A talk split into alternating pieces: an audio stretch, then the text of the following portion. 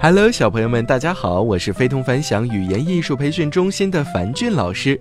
今天，樊俊老师给大家带来的故事是《梦想创造奇迹》。三十年前，一所小学正在上作文课，同学们专心致志地听老师讲本次作文写作的要点。这次，语文老师给同学们出的作文题目是“我的志愿”。老师说，志愿就是指我们的梦想。也就是指我们长大了要做什么，科学家呀、教师呀、歌唱家啊、作家等等。同学们明白了吗？明白啦！同学们齐声回答。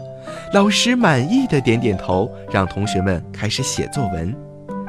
有一个小同学早已按耐不住，开始动手在本子上写了。他边写，嘴边边露出淡淡的微笑。似乎沉浸在美好的梦想中，这是一个爱幻想的孩子，他早早就勾画好了长大后的梦想，所以今天老师出的作文题目正是他想写的。只见他在本子上飞快地写啊写，边写边幻想，他希望自己将来能够拥有一座占地十公顷的大庄园，在这个庄园里，他要建无数的小木屋。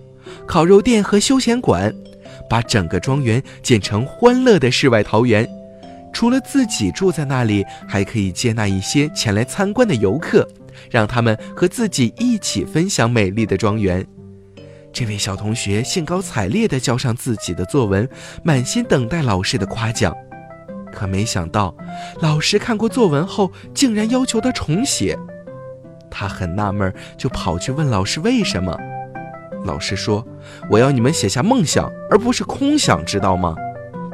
小同学说：“这不是空想，老师，我一定可以实现的。”老师摇摇头，坚持让他重写，否则就给他不及格。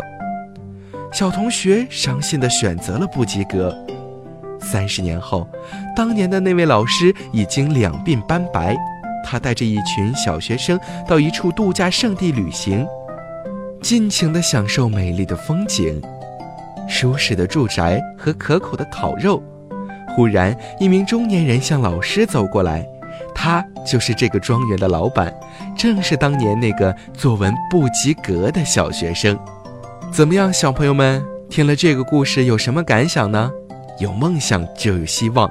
那位小学生坚持了他的梦想，也就实现了他的愿望。